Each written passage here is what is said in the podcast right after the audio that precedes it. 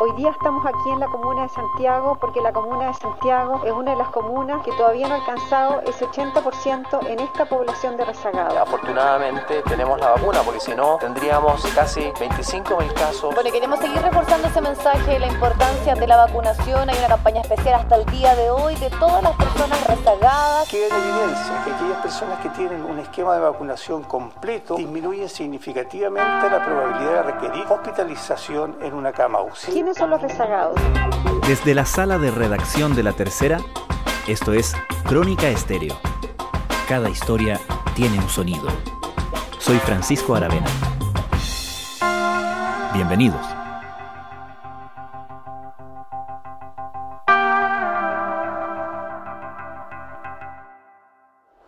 que se llama de flojo, no haya, no haya venido, pero que sí tenía la intención de venir a vacunarme y ahora se dio la oportunidad, porque es para el cuidado de uno personal y de la familia. Eh, en verdad yo no me quería vacunar, pero nos vamos a dar un gusto de salir fuera de Chile y más que todo por eso, sí, porque no me quería vacunar.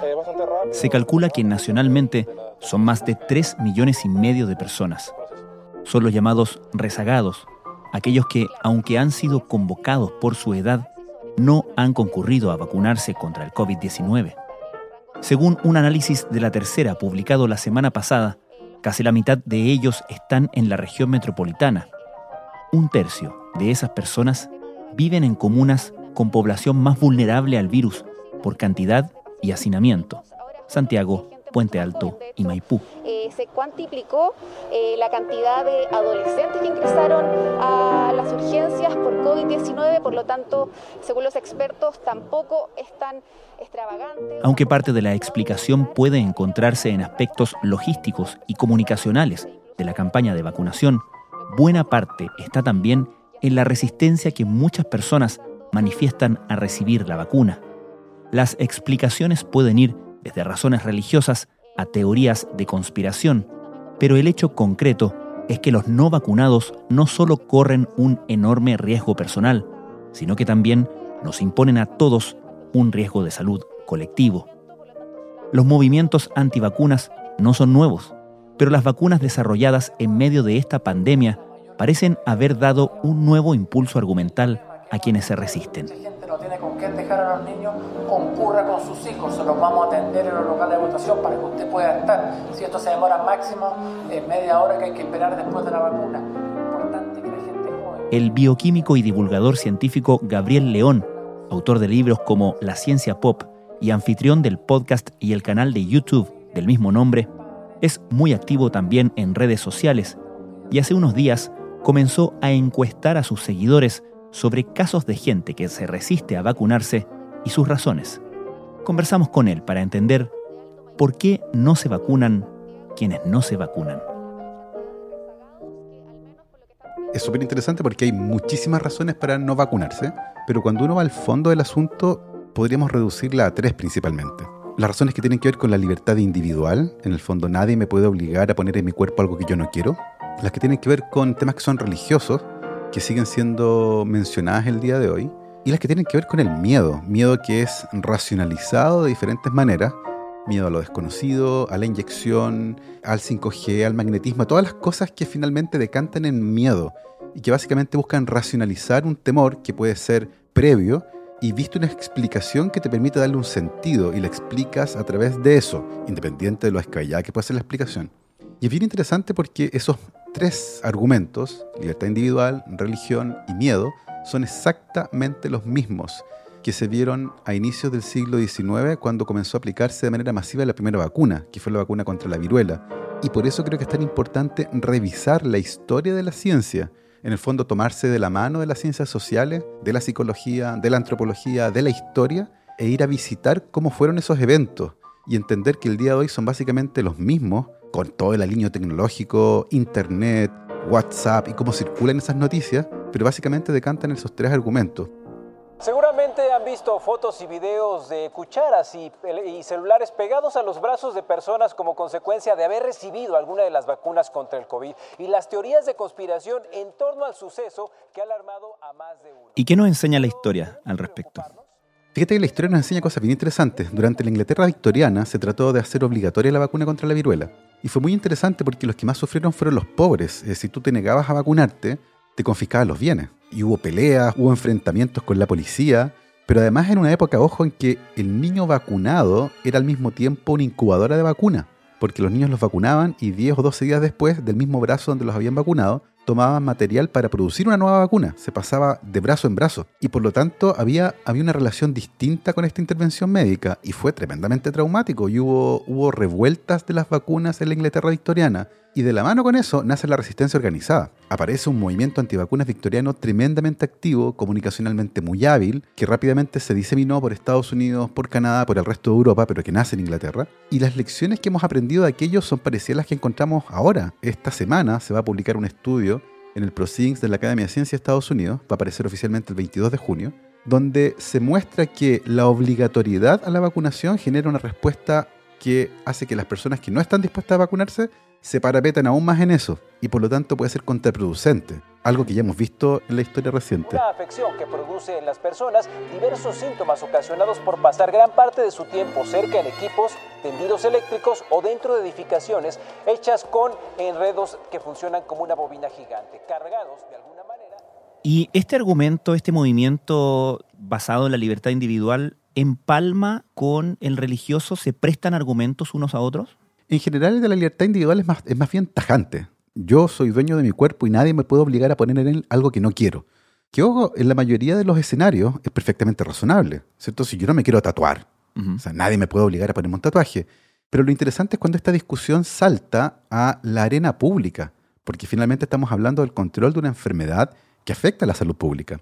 En Estados Unidos, por ejemplo, cuando algunos colegios decretaron que era obligatorio que los niños estuvieran vacunados para poder asistir a clases, ocurrió que en varias partes del estado de Nueva York los padres pusieron recursos a la justicia diciendo que eso atentaba contra su libertad de decidir qué cosas ponerle o no a sus hijos. Y cada vez que eso fue a la corte, cada vez que fue a la corte, ellos perdieron. Y el argumento de los jueces fue que el bien común está por sobre la libertad individual, y en este caso el bien común estaba en juego. Es bien interesante ese argumento. Y los argumentos religiosos son un poco más más complejos tal vez de tratar, porque tienen que ver con las creencias religiosas de las personas, eh, pero muchas veces también nacen desde el miedo, ese miedo que es tomado y racionalizado a través de una creencia religiosa. Claro. Tengo la sensación que en ese sentido los argumentos de la libertad individual son como más tajantes, o sea, nadie me puede obligar, pero, pero que deben ser conversados en el contexto de lo público, del bien común.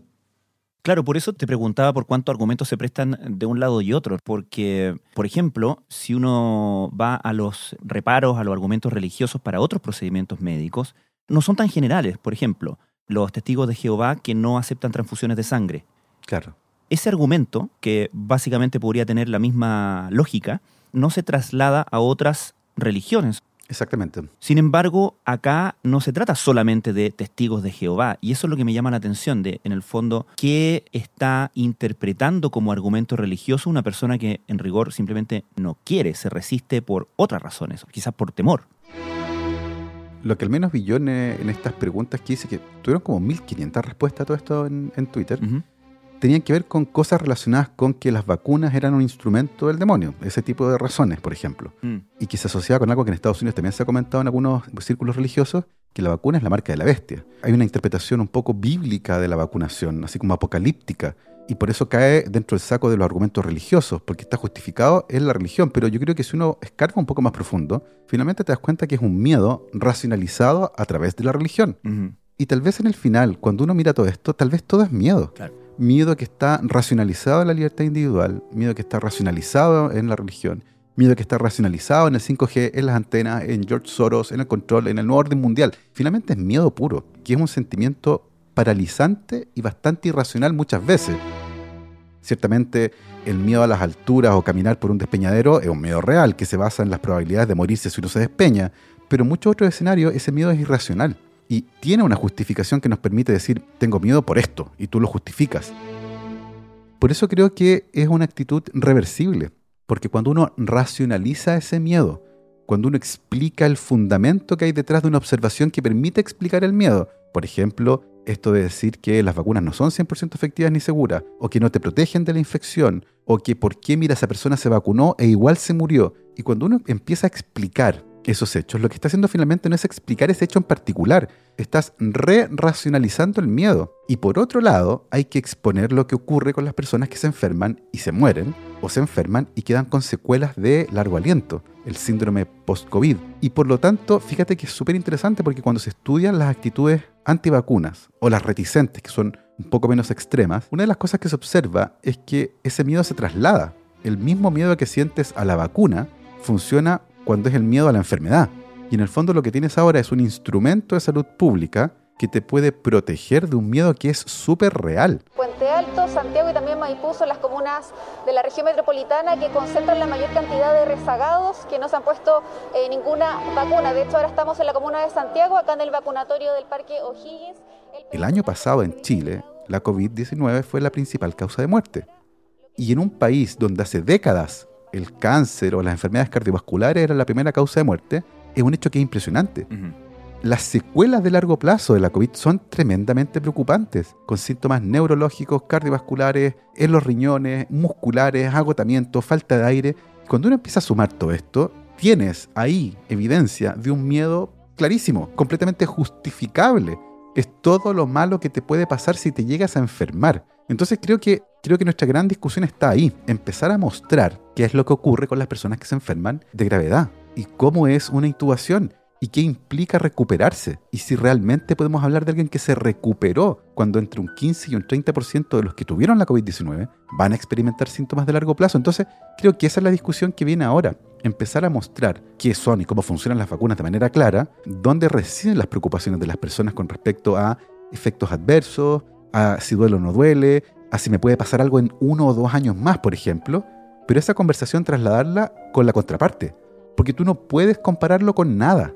Tienes que compararlo con todo lo que te puede pasar si es que te llegas a infectar. Estuvimos en la comuna de Puente Alto, que es la que concentra la mayor cantidad de rezagados en la región metropolitana y en la comuna están haciendo un esfuerzo por proporcionar eh, puntos de vacunación extras a los que ya tenían eh, habituales. De hecho, están llegando a distintos barrios, a sedes eh, vecinales, también con los vacunatorios móviles del Ministerio de Salud junto con la Seremi de Salud para así proporcionar todas las opciones para que la gente pueda ir a vacunarse de manera más cómoda, más rápida y también cerca de su casa. De hecho, también conversamos con el alcalde. Vamos a esos reparos que enumeraste respecto de las vacunas, que me imagino que son las respuestas que más te topaste, ¿no? Esto de que, por ejemplo, no son 100% seguras. Claro. Son argumentos que suenan súper razonables a veces. Se han probado muy poco tiempo o, no son 100% seguras. Y es interesante porque cuando uno empieza a revisar tecnologías humanas, no existe ninguna que sea 100% segura, ni una. Los aviones se caen y volamos en avión todo el tiempo. Y la razón por la que sentimos ansiedad cuando nos subimos a un avión es que sabemos que en el fondo hay una pequeña posibilidad de que ese avión se caiga y no llegues a tu destino. Hmm. Y si tú intentas convencer a la línea aérea que te venda un pasaje asegurándote que vas a aterrizar, no te lo va a vender. Pero aún así seguimos volando. ¿Por qué? Porque hacemos todo lo posible para que sea seguro. Y es seguro. Es probablemente el medio de transporte más seguro. Y de vez en cuando se cae un avión, sí es cierto, pero la mayor parte del tiempo no se caen. Y la mayor parte de los pasajeros sí llega bien a su destino. Y, tratamos de hacer todo lo posible para que los aviones vuelen con buenas condiciones climáticas, para que los pilotos no estén borrachos y que van a pilotear un avión, pero aún así se caen no existe nada hecho por el hombre que sea 100% seguro. En el mejor escenario los podemos estudiar las posibles fallas y tratar de controlarlo. Por eso las vacunas, por ejemplo, se mantienen con cadena de frío, porque sabemos que es importante para la integridad de las vacunas y para su efectividad que se mantenga bien la cadena de frío. Por eso se hacen ensayos clínicos, para tratar de entender bien los efectos adversos que pudiera llegar a tener una u otra vacuna. Y todo eso se hizo. Entonces, por eso decía, racionalizar el miedo. Ok, 100% seguro hablemos de qué es 100% seguro. Ninguna tecnología humana es 100% segura. ¿Por qué se lo pides a una vacuna? ¿Por qué a una vacuna y no andar en avión o andar en auto? O a la vida en general, ¿cierto? Porque no hay nada seguro. Y por eso que es importante, insisto, racionalizar esos miedos, sentarse a discutir, ok, no son 100% seguras. ¿Qué conoces que sea 100% seguro? Nada. No, pero es que esto es una vacuna, pero, pero hay mil cosas que son iguales. Y lentamente ir mostrando que en realidad ese miedo y la justificación en realidad es irracional, no tiene que ver con la seguridad de la vacuna y lo que ocurre usualmente es que aparece otro argumento. Cuando tú estás convencido de una cosa y te muestran evidencia que muestre claramente que no es así, tú rápidamente vas a cambiar de argumento. Claro. Entonces venía el argumento de decir, por ejemplo, las hicieron demasiado rápido. Ok, cuéntame tú, ¿qué otras vacunas conoces y qué tan rápido se hicieron? Porque si me estás diciendo que fue muy rápido, fue muy rápido comparado con algo ¿Con qué lo vamos a comparar? ¿Qué otra vacuna conoces? La mayor parte del tiempo no conocemos otras vacunas. Probablemente esta es la única vacuna que en la historia ha sido desarrollada de esta manera. Tal vez se le compara con la vacuna de la polio, que tuvo también una tremenda atención mediática, pero la mayor parte del tiempo nosotros no miramos ensayos clínicos. Claro. No vemos cómo se hace una vacuna. Racionalicemos esto. Miremos la vacuna más rápida de la historia. La vacuna contra las paperas. Desarrollada hace medio siglo atrás, un poco más incluso. Cuatro años se demoraron. Ya, pero de esos cuatro años hay que reconocer que dos años y medio los científicos se lo pasaron haciendo la vacuna. Algo que ahora tomó semanas. ¿Por qué? Porque estamos a principios del siglo XXI y tenemos ciencia que hace 50 años atrás era magia. Entonces, evidentemente, hacer una vacuna hoy es más rápido. La vacuna contra las paperas tomó casi un año poder licenciarla en la FDA, que se autorizara. Un trámite administrativo que ocurrió sin una epidemia de paperas, no había una urgencia ahí, por cierto. ¿Y cuánto tomó el ensayo clínico? El ensayo clínico para la vacuna de las paperas tomó ocho meses y participaron 510 personas, que eran niños, porque es una vacuna que se aplica en niños. 8 meses y 510 personas. Tomemos una de las vacunas de ahora, la vacuna, la primera que se autorizó en Chile. La votación de este subdepartamento es a favor de eh, autorizar el uso excepcional de esta vacuna, eh, considerando que existen más beneficios que riesgos en este momento. Así que sería un voto positivo para autorizar. La primera vacuna que se autorizó en Chile en diciembre comenzó sus ensayos clínicos en mayo del 2020 y se autorizó en Chile en diciembre del 2020. Los ensayos clínicos duraron siete meses. Duraron básicamente lo mismo que duró el ensayo de la vacuna contra las paperas. Pero ojo, participaron más de 20.000 personas. O sea, no hay forma de compararlo. En el fondo, aquí lo importante no es el tiempo, es la cantidad de datos que tenemos. Eso es lo que nos permite asegurar que una vacuna es más efectiva y segura. No que hayan pasado 10 años, porque a lo mejor en 10 años lo usaron tres personas. Claro es la cantidad de datos que tenemos, decenas de miles por cada vacuna autorizada en el mundo. Entonces cuando uno con esa información comienza a re-racionalizar ese miedo, los argumentos van cayendo. Y evidentemente ahí va a llegar un punto en que tienes dos posibilidades. O reconoces que en realidad toda tu racionalización del miedo está equivocada y no hay por qué tener miedo, o finalmente te parapetas en tu creencia, que es el extremo. Y hay mucha evidencia de la psicología social que muestra que cuando las personas se enfrentan a evidencia que contradice una creencia previa, muchos prefieren huir de la evidencia para preservar esa creencia. Cuando llegamos a ese punto, la verdad es que hay muy, muy poco que hacer. Me imagino que tú, bueno, lo hablas en tu podcast La Ciencia Pop, en tu, en tu canal de YouTube La Ciencia Pop. Evidentemente eres una fuente muy recurrente por parte de los medios de comunicación cuando hay que explicar todo esto relativo a las vacunas. E incluso sé que te han pedido prestados argumentos en el fondo, como incluso un, WhatsApp de audio que, mm. que, es muy didáctico, para convencer a gente que no se quiere vacunar o que está en contra de las vacunas. ¿Conoces algún caso de gente que haya cambiado de opinión al respecto? Sí, por Twitter me han comentado y por Instagram también de personas que hablaron con familiares, con amigos, con hermanos, con papá y mamá que no querían vacunarse y hablaron con ellos y les hicieron escuchar eh, algunos videos que hay en Instagram TV, les hicieron escuchar el audio famoso que anda corriendo por WhatsApp, los hicieron leer algunas cosas que hay escritas al respecto y finalmente los lograron convencer. Mm. Y, y, eso es finalmente lo que hay que hacer. En retórica hay que tener en cuenta que las verdades no caminan solas, hay que llevarlas de persona a persona. Esto es una posta de información y hay que hacerlo de manera clara, empática. Porque evidentemente uno se puede reír de alguien que cree que te están inyectando una antena de grafeno en el brazo y tienes toda la libertad del mundo de reírte de eso.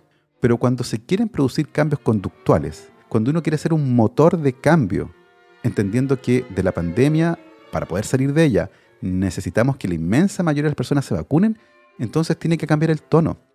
Tenemos que ser más empáticos, más didácticos, más comprensivos con alguien que tiene miedo, ojo, desde el punto de vista antropológico, a una intervención médica que ocurre sin autonomía, porque tú no te puedes vacunar a ti mismo, tienes que ir a que te vacunen, en un procedimiento que es doloroso y que implica pinchar una aguja en tu brazo y que además va a generar un beneficio futuro. Ninguna de esas cosas le gusta a nuestro cerebro. No queremos sufrir para tener un beneficio futuro.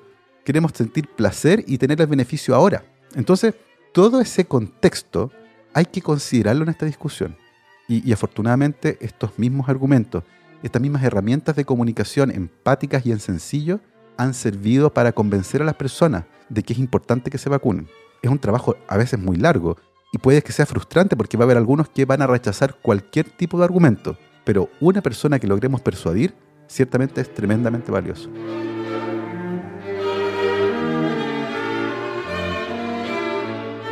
Gabriel León, muchas gracias. Gracias a ti por el espacio, un placer.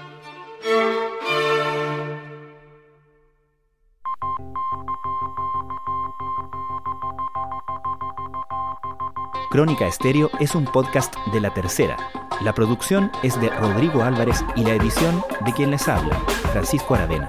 La postproducción de audio es de Michel Pobletti. Nuestro tema principal es Hawaiian Silky de Sola Rosa, gentileza de Way Up Records. Nos encontramos pronto en una nueva edición de Crónica Estéreo.